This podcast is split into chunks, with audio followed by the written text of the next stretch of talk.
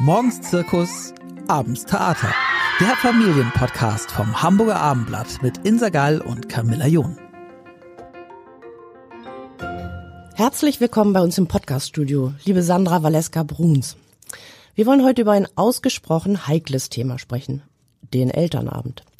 Für viele Mütter und Väter rangiert der in der Vergnüglichkeit ungefähr zwischen einer Zahnwurzelbehandlung ohne Betäubung und einem Starkregenereignis, das man im feinsten Zwirn durchleidet. Ich kann nicht ohne Freude sagen, dass ich soeben den letzten Elternabend meiner Mutterlaufbahn hinter mich gebracht habe und schon ein bisschen erleichtert bin. Wir wollen jetzt hier im Podcast in den nächsten 30 Minuten etwa versuchen, eine Art Knigge für Elternabende zu entwickeln, was man tun und was man lieber lassen sollte. Liebe Sandra Valeska Bruns, Sie haben vier Kinder und bringen es sicherlich auf viel mehr Elternabende als ich.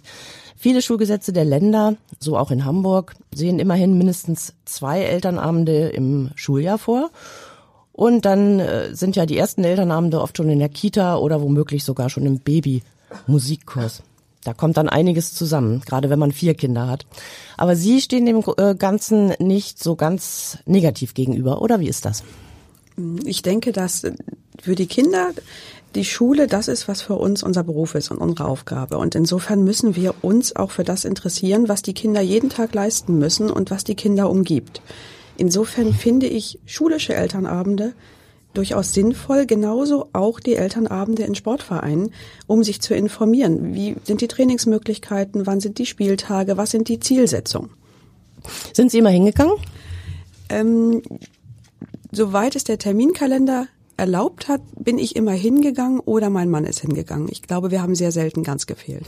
Was war denn Ihr lustigstes Ereignis? Da passiert ja immer allerhand bei den Elternabenden. Da sind verschiedene kleine Anekdoten, die einmal einfallen. Ich weiß, dass wir im Kindergarten mal sehr erbittert darüber diskutieren mussten, ob die Kinder zum Geburtstag einen Kuchen mitbringen, weil bei einer Gruppenstärke von 24 Kindern essen Kinder dann ja auch 24 Stück Kuchen im gesamten Jahr. Das ist also doch sehr viel Zucker für manche. Wir hatten auch mal einen Grundschulelternabend, wo ein Vater zwischendurch aufging, um draußen eine zu rauchen und wieder reinzukommen. Das war für alle ein wenig befremdlich. Also da halten wir schon mal fest für unseren Knigge. Rausgehen und rauchen, das geht gar nicht, oder? Ich glaube, das ist nicht so glücklich, sich auch so eine Rupi-Halido-Dose aufzureißen, ist vielleicht auch nicht ganz perfekt. Ich will mal von meinem lustigsten äh, Erlebnis erzählen. Und zwar spielte sich das in einer Schulaula ab, in der die Eltern eines ganzen Jahrgangs äh, versammelt waren und es ging um Wahlmöglichkeiten. Ich glaube, es war in der siebten oder achten Klasse zwischen Philosophie und Religion und zwischen unterschiedlichen Fremdsprachen, wenn ich das richtig erinnere. Der Mittelstufenleiter der Schule stand vorne und hatte bereits schon eine ganze Menge erläutert, als die Tür aufging. Die Eingangstür war vorne, direkt neben der Bühne, muss man wissen. Und ein Vater kam mit ungefähr 15 Minuten Verspätung herein, nicht eben leise, stutzte kurz und nutzte dann die Bühne für sich. Der Mann trug einen dreiteiligen Anzug, glaube ich, und einen wichtigen Blick. Er ging auf den besagten Mittelstufenleiter zu und sagte, ach, das hat jetzt wahrscheinlich gar keinen Zweck mehr, Sie haben ja schon angefangen.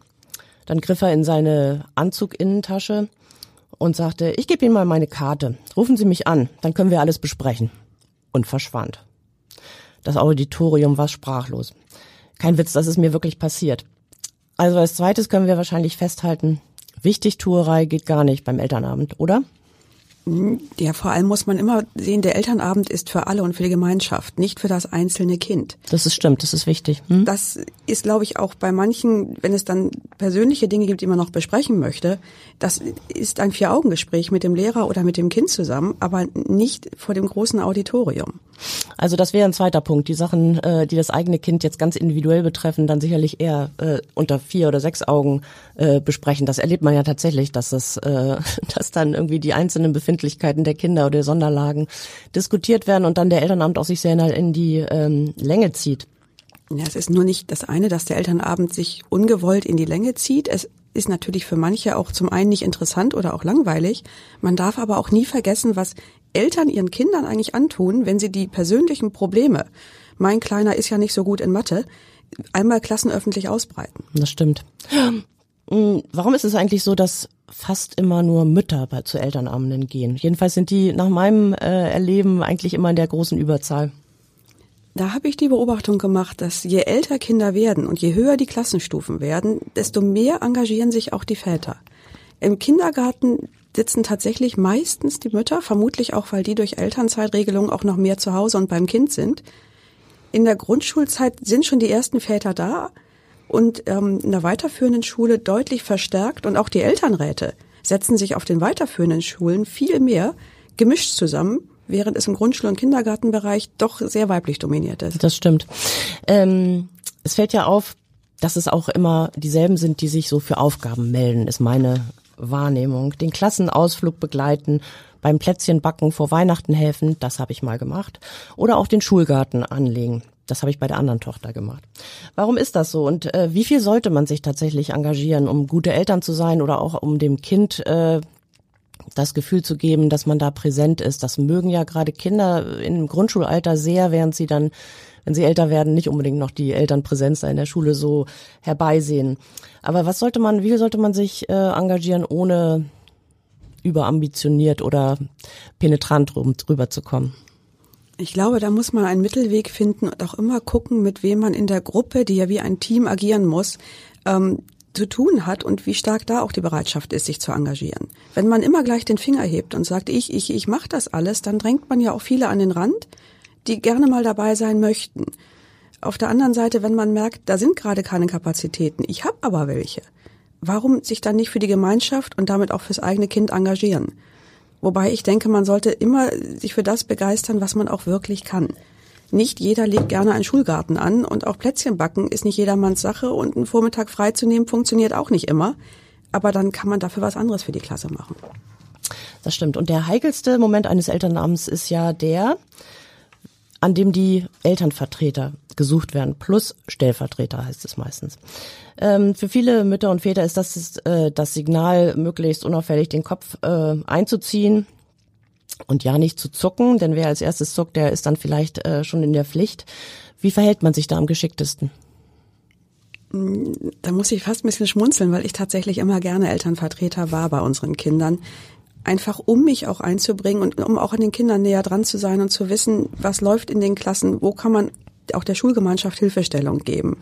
Insofern hatten wir diese Problematik nicht. Ich kenne das aber, wenn alle Betroffenen auf ihre Füße gucken und auf den Sekundenzeiger der Uhr und denken, es wird jetzt schon irgendwas passieren und dann richten sich raus. alle Augenpaare auf eine Person und man wird so, mach du doch, mach du doch, haben hm. wir es nicht gleich.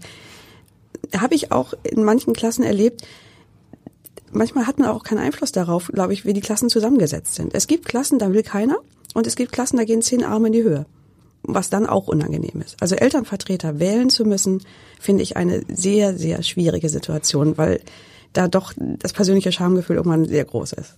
Also manche finden ja den Ausweg, dass sie, wenn das Schweigen allzu lang wird, äh, dann den Finger heben und sagen, ich würde Stellvertreter eines Elternvertreters sein. Das ist dann äh, mutmaßlich äh, eben eine Aufgabe mit nicht allzu viel Aufwand, weil die Elternvertreter selbst ja dann in der ersten Reihe stehen. Also das wäre ein Weg, aber Sie würden schon sagen, äh, macht ruhig mit Eltern. Ja, auf jeden Fall. Also ist auch interessant zu sehen, wie Schulen arbeiten, wie Lehrer und Lehrerinnen auch gefordert werden, was die auch bewegt, wie sie die Kinder voranbringen wollen. Und ich fand auch gerade in der Corona-Zeit den Austausch mit den Klassenlehrerinnen und Lehrern, den ich dann auch weitergegeben habe an die Klassengemeinschaften, durchaus hilfreich. Wie haben Sie das denn geschafft, mit vier Kindern da immer Elternvertreterin zu sein? Nein, nicht, nicht bei allen Vieren gleichzeitig, tatsächlich manchmal bei dreien, manchmal nur bei zweien, aktuell bei zweien. Das reicht dann auch, weil man sonst bei den E-Mail-Verteilern und die Zusammensetzung der Klassen nicht mehr weiß, wer wohin gehört und beim Elternabend vorher überlegen muss, welche Gesichter sehe ich jetzt. Ähm, das stimmt. Nun ist es ja so, äh, dass manche Eltern den Elternabend am liebsten schnell abhaken möchten.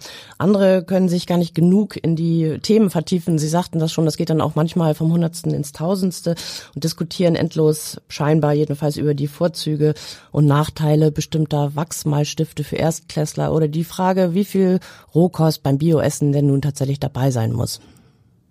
Also ich denke, ein guter Elternabend ist nicht länger als anderthalb Stunden. Mhm, und okay. da hilft es, wenn von der Klassenleitung schon eine klare Tagesordnung vorgegeben ist, dass alle wissen, was sie erwartet und dass die Eltern auch im Vorfeld ihre Kinder fragen, was beschäftigt euch denn gerade? Was sind Tipp. hier gerade eure Themen? Was soll ich vielleicht ansprechen? Wenn alle sagen, es ist alles gut, dann kann man auch nach einer Stunde 15 sagen, einen schönen Abend noch und wer Lust hat, wir treffen uns noch da oder dort zu einem Elternstammtisch, der dann ja durchaus gesellig und fröhlich sein Genau, kann. da kann man auch äh, neue Freunde finden manchmal. Ähm, Aber mal ganz ernsthaft, man kann auch sagen, dass an dieser Stelle doch unsere Gesellschaft auch ein bisschen auseinanderdriftet, weil in manchen Stadtteilen kümmern sich die Eltern so gut wie gar nicht und da gibt es Elternabende mit ganz wenig Teilnehmern, weil die Mütter und Väter ähm, da gar nicht erst hingehen und in anderen neigen sie eben dazu, ihre Kinder äh, zu zu behüten so stark, dass es eigentlich äh, schon an Helikoptereltern denken lässt. Ich glaube, da müssen wir tatsächlich auf die Eltern zugehen, auch gesellschaftlich, die vielleicht diese, diese System der Elternabende und auch der Elternbildung damit nicht kennen und sie verstärkt bitten, geht dahin, informiert euch, weil es den Kindern zugutekommt. Es kommt den Kindern zugute, wenn man weiß, Mathe, Deutsch, Englisch, was liegt dieses nächste halbe Jahr an? Wann ist welche Klassenfahrt? Was haben wir für Projektwochen? Wo sind die thematischen Schwerpunkte? Sie haben mir schon ein paar Beispiele genannt. Was sollte Thema sein und was eher nicht? Alles, was persönlich ist, gehört überhaupt nicht auf einen Elternabend. Es gehört eigentlich auch nicht auf einen Elternabend, wenn die Klassengemeinschaft Probleme mit einem Fachlehrer hat. Das sind eigentlich Dinge, die über die Elternvertreter erstmal im kleinen Kreis erörtert werden, um nicht eine einzelne Person bloßzustellen. Nämlich den Fachlehrer da in der Stelle. Genau. Und wenn es wirklich Probleme mit einem Fachlehrer gibt, kann man vielleicht auch im Vorfeld bitten, kann der dazukommen. Dass alle gemeinsam mit ihm sprechen. Aber da muss er vorher informiert sein und auch wissen, worum geht es denn. Ein anderes äh, Thema, was ja häufig diskutiert wird, vor allem in den jüngeren Jahrgängen, mm, ist Ernährung. Und da stehen dann die äh, Bio-Eltern gegen die äh, Väter sorglos, sage ich jetzt mal, der seinem Sohn immer eine Capri-Sonne mitgibt, was die anderen total aufregt. Sie hatten vorhin genannt auch dieses Kuchenbeispiel. Also ist das okay, 24 Stücke Kuchen im Jahr zu essen? Ähm, lohnen diese Kämpfe oder ist das nicht bisschen zu viel? Also ich bin da auch immer versucht, innerlich die Augen zu verdrehen, weil unsere Kinder irgendwie mit einem Apfel, einer Möhre und einem Brot zur Schule marschiert sind. Allerdings problematisch wird es in dem Fall, wenn ein Kind immer Süßigkeiten dabei hat und andere Kinder das eigentlich nicht dürfen. Weil das dann auf dem Pausenhof Begehrlichkeiten weckt und da würde ich aber auch immer hoffen, dass das Eltern unter sich einfach mal über eine Ansprache auf dem Gehweg lösen können. Das stimmt. Ähm, Thema Läuse. Das ist ja sehr, sehr unbeliebt. Das ereilt aber in der kalten Jahreszeit viele Kitagruppen und auch Klassen, meinem Eindruck nach jetzt vor allem in der Grundschule oder bei den jüngeren Kindern. Aber äh, wer dann betroffen ist, also wessen Kind da Läuse hat, der schaut dann eher meistens betreten nach unten. Ähm, dabei hat der Läusebefall eigentlich weniger mit Hygiene zu tun, wie man so früher dachte, sondern eher mit dicken, langen Haaren äh, und Mützen, die da dann äh, draufkommen. Sollte man sich da outen und das Thema offen ansprechen? Also ich habe mich über jede Mail immer gefreut, wenn Eltern ehrlich geschrieben haben, wir haben Läuse, mein Kind sitzt da und da, dort und dort in der Schule, dass ich dann selber gucken konnte. Und genauso habe ich auch diese Mails geschrieben. Jetzt sind wir es mit den Läusen. Ansonsten werden wir den kleinen Biestern ja nicht Herr, wenn wir das irgendwie vertuschen. Also ich denke immer, Läuse zu haben, ist nicht peinlich, aber sie zu behalten, das ist es. Mhm. Und dann sollte man das offen ansprechen. Ne? Noch ein weiterer Tipp. Ja, das auf jeden Fall. Genauso auch mit blöden Infektionskrankheiten. Also im Kindergarten kennen wir es ja noch alle, die Schilder an der Tür, wir haben Ringeröteln, wir haben dies, wir haben das. Ich glaube, um auch die anderen zu schützen, lieber offen ansprechen. Das ist wichtig, ne? Ich will noch mal mein zweitlustigstes Erlebnis ähm, erzählen von einem Elternabend. Das war auch vielleicht in der siebten oder achten Klasse meiner Tochter. Ich erinnere mich nicht mehr ganz genau. Jedenfalls saßen wir in dem Klassenraum schon eine ganze Weile zusammen, als zwei Mütter gemeinsam kamen. Sie waren eben deutlich zu spät und setzten sich in die letzte Reihe. Der Physiklehrer erzählte gerade oder erklärte, was in seinem Fach in diesem Schuljahr durchgenommen werden sollte. Und das wurde ziemlich komplex. Die meisten Eltern schnallten ab. Plötzlich kam von ganz hinten eine Stimme. Ich verstehe sie nicht. Die Stimme gehörte Siri und sie kam aus dem Handy einer der Mütter, die zu spät gekommen waren. Das gab ein ziemliches Gelächter.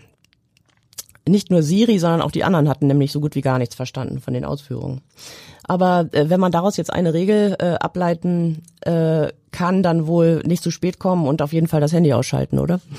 Das sind eigentlich die normalen Firmen der Höflichkeit. Man versucht pünktlich zu einem Termin zu kommen und schaltet das Handy auf lautlos, wobei ich mich selber auch schon dabei ertappt habe, beim Elternabend zu sein, drei Kinder waren alleine zu Hause und dann kommt doch noch eine WhatsApp, Mama, wo ist das, Mama, darf ich das?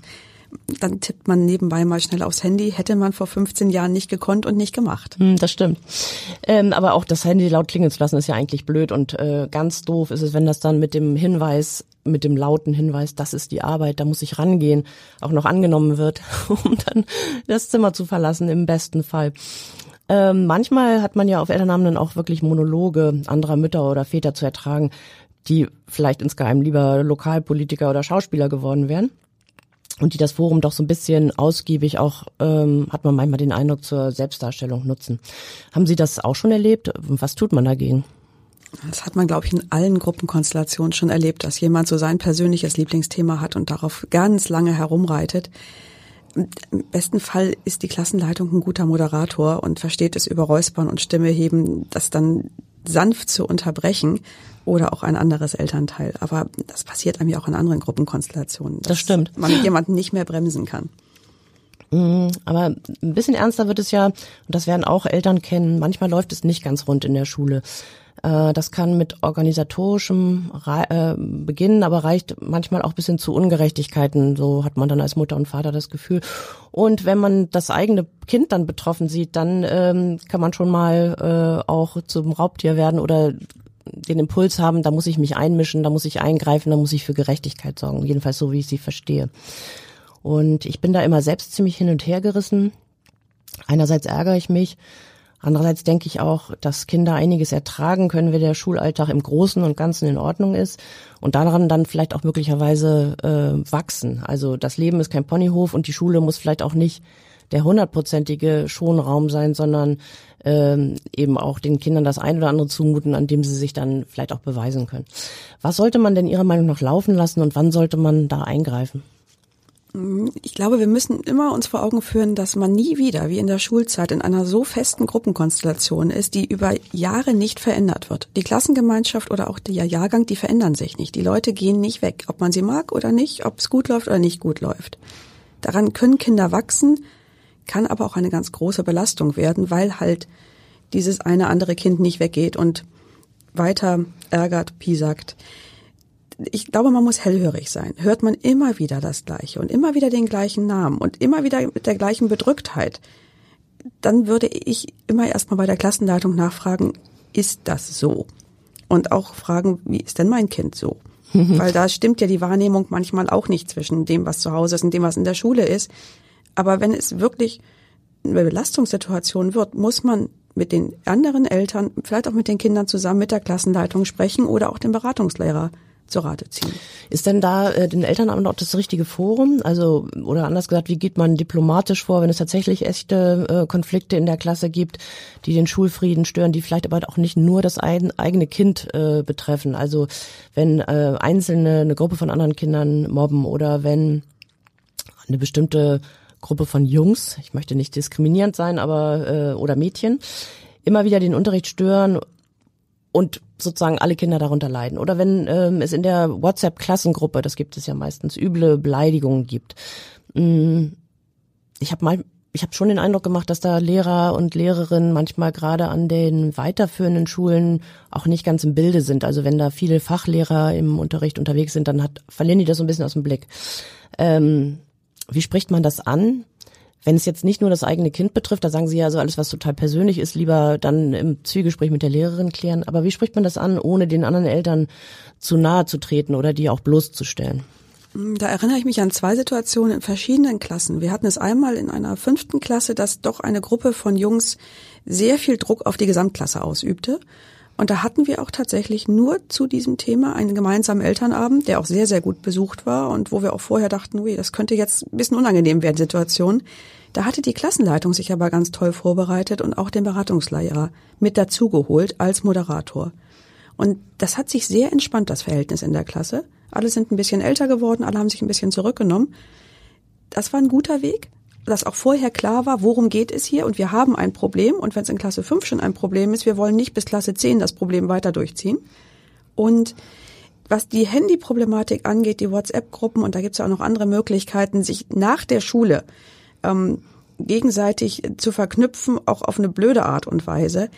Ähm, da weiß ich, dass wir in der achten Klasse auch im Forum des Elternabends zusammen mit der Lehrerin zwar ergebnislos, aber doch sehr intensiv darüber diskutiert haben, was läuft hier schief, wo müssen wir ein bisschen genauer hingucken. Da war tatsächlich das Problem am Ende, dass eigentlich jeder dachte, nun nennt doch bitte einer mal Namen, dass diejenigen Eltern, die betroffen sind, das auch wissen. Da weiß ich nicht, wie das dann ausgegangen ist. Man kann sich ja nicht hinstellen und sagen, der, der, der ist es und die, die sowieso. Aber alle dachten so bei sich, mein Kind, nicht mein Kind, wer ist denn jetzt hier eigentlich Täter, wer ist Opfer? Das hat sich über Corona tatsächlich ein bisschen beruhigt, weil die Kinder sich nicht gesehen haben. Mhm, aber das ist dann, äh, dann müsste man das schon irgendwie ansprechen, ne, wenn das so gravierend ist. Das muss man ansprechen und Klassenchats sind ein ganz kompliziertes Thema. Ähm, ich finde es ganz interessant. Ich habe neulich, es gibt so eine Elterninitiative in Hamburg ähm, und äh, die nennt sich Smarter Start ab 14. Und äh, die Verantwortliche waren auch schon mal vor einigen Wochen hier bei mir im Podcast. Und das ist eine interessante Idee, da können sich nämlich Eltern äh, registrieren lassen und sich absprechen, auch dann möglichst äh, sozusagen in, in Klassen, wenn da mehrere sind, die sagen, äh, wir legen zusammen einen Kurs äh, fest in der Handynutzung, also wie viel Zeit unsere Kinder damit verwendet werden, wann sie überhaupt ein Handy bekommen. Das ist eigentlich, glaube ich, ein ganz guter, ähm, ganz guter Weg. Denn einen Tipp hätte ich noch wenn Kinder ähm, einem etwas aus dem Kreuz leiern wollen, vielleicht ein, eben ein Smartphone oder bestimmte Sneaker oder die Erlaubnis, sich zu schminken in einem bestimmten Alter, dann heißt es ganz oft, alle anderen Kinder dürfen das auch.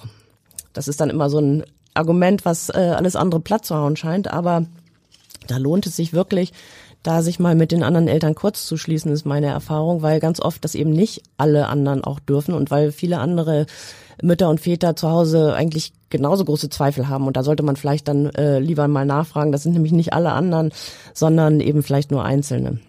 Äh, die Erfahrung habe ich auch gemacht, die alle anderen gibt es gar nicht. Also meistens fängt es schon an, wenn man dem Kind konkrete Namen nennt. Die, die, die hat das also auch, dann wird das schon so ein bisschen schwammiger. Und insofern muss man da kaum noch mit anderen Eltern sprechen, weil dieses Begehren geht dann auch zurück oder es fokussiert sich auf, ich wünsche mir das aber, auch wenn die anderen das nicht haben. Ähm, was die Handynutzung angeht, finde ich es tatsächlich wichtig, schon in Klasse 5, vielleicht sogar schon in den Grundschulklassen mittlerweile, sich darüber auszutauschen, dürfen die Kinder Handys haben? Wenn ja, wofür? Für welchen Nutzen? Und dann kommen wir genau in den Bereich von diesen WhatsApp-Gruppen ab wann ist es sinnvoll, einen Klassenchat zu haben. Manche Klassenlehrer in der Unterstufe sagen, oh, dann gehe ich da auch mit rein und betreue diesen Chat. Das finden die Kinder dann irgendwann doof, die Eltern aber sehr schön. Also WhatsApp-Gruppen sind ein Riesenthema, im Positiven wie im Negativen. Also da sollte man sich mit den anderen Eltern, meinetwegen Klasse 5, dann schon mal auch zusammen ähm, eine gemeinsame Linie möglichst festlegen. Ja, auf jeden Fall, weil viele Kinder haben schon ein Smartphone. Zum einen, weil sie weite Schulwege haben oder auch weil die Eltern das für normal erachten, dass Kinder in dem Alter auch schon digital unterwegs sind. Wobei ich es aber kritisch finde, weil die ja auch damit ziemlich ungebremsten Zugang zum Internet haben. Durch Corona wurde das Ganze noch mehr beschleunigt. Wir haben für unsere jüngste Tochter auch früher ein Smartphone angeschafft als für die älteren Geschwister, weil sie auf einmal aus der Kommunikation der Klasse abgeschnitten war in Klasse 6. Und wenn die Mehrheit der Klasse auf einmal einen WhatsApp-Kanal eröffnet, dann möchte man nicht diejenige sein, die eine Freundin anruft und sagt, was stand denn da jetzt? Und das möchte man als Eltern eigentlich auch nicht für sein Kind, ne? Genau mhm. das, aber da muss man sich mit den Eltern irgendwie absprechen und eine gemeinsame Linie finden. Auch, dass man sowas wie Nutzungszeiten festlegt. Dass man sagen kann, abends nach 8 Uhr bitte keine Nachrichten mehr im Klassenchat. Also da sollte man Allianzen äh, bilden mit den anderen Eltern. Ähm, in welchen Themen vielleicht noch?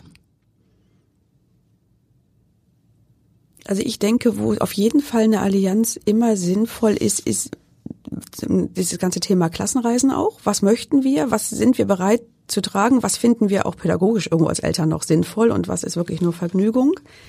Ähm, man sollte als Eltern auch immer ein bisschen gucken, wie ist der Klassenarbeitsplan verteilt? Ist das vielleicht zu viel auf einem? Kann man das ein bisschen strecken? Und ähm, das sind so die beiden Allianzen, die mir als erstes jetzt einfallen würden. Thema Klassenfahrt hatten Sie eben angesprochen, dass ähm, da geht's ja manchmal mit äh, den Lehrern, aber häufiger vielleicht auch noch mit den Eltern durch. Also da gibt es ja die wildesten Beispiele von doch äh, wirklich weit entfernten äh, Reisezielen auf anderen Kontinenten, womöglich, ähm, die dann ja für manche Eltern vielleicht schwer zu bezahlen sind und vielleicht auch insgesamt gar nicht so als pädagogisch sinnvoll empfunden werden, oder? Also ich habe die Beobachtung gemacht, dass die besten Klassenreisen immer die waren, wo die Gruppe zusammen war und als Gruppe ein Gemeinschaftserlebnis hatte. Im Idealfall ist das eine sportlich geprägte Klassenreise, wo man gemeinsam paddelt, Mountainbiken geht, wandern geht. Also tatsächlich eine Wanderreise von Hütte zu Hütte hat mehr Charme, als man denken möge. Das sehen die Kinder nicht immer auf den ersten Blick. Nee, aber auf den zweiten Blick war es ganz toll, abends gemeinsam in der Hütte zu sein und als Gemeinschaft was zu erleben und auf die Beine zu stellen. Ähm, Flugreisen sehe ich da auch nicht. Vielleicht irgendwann in der Oberstufe als Studienreise. Genau.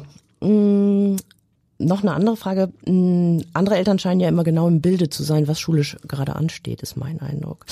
Ähm, also was in welchen Fächern und Aufgaben abgefordert wird, das ähm, ist ja manchmal auch so, dass das auf Elternabenden am Anfang des Jahres nochmal von den Fachlehrern vorgestellt wird. Dann hat man ein bisschen Eindruck. Aber ich habe das häufiger erlebt, dass ich dachte, mh, hm, das weiß ich jetzt gerade gar nicht, dass da nächste Woche eine Klassenarbeit ansteht.